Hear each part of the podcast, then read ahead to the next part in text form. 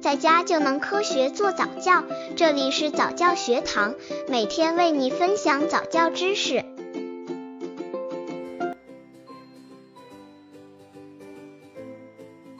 家长教宝宝分享四大错误方式：一、强迫宝贝分享。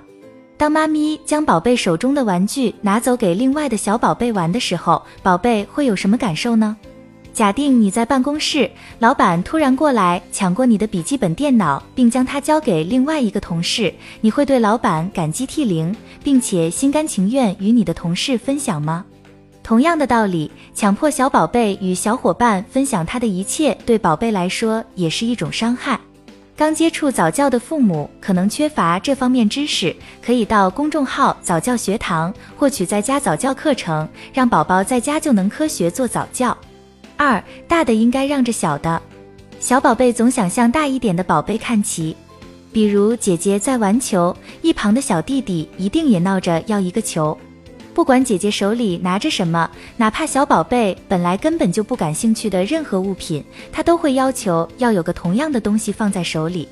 大多数的妈咪可能会告诫姐姐将手里的物品让给弟弟，其实这是不公平的。如果这个小姐姐是个敏感的孩子，她会怀疑父母对她的爱，她的心会因此受到伤害。而小宝贝在这样的宠爱中也学不会分享的技巧。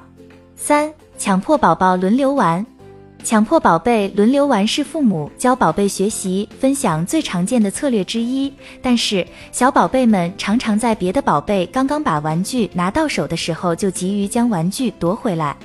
对于三岁以下的宝贝来说，因为他还没有完全建立起时间的概念，因此轮流玩仍然不是有效的解决宝贝之间争端的好方法。四、抢走宝贝手里的玩具。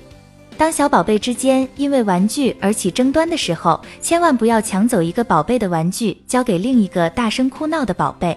妈咪的这种方式无异于在向宝贝传达某种错误的观念，它会让宝贝觉得只要哭闹就可以达到目的，只要动手去抢就可以解决问题。因此，这种方式产生的负面影响非常大。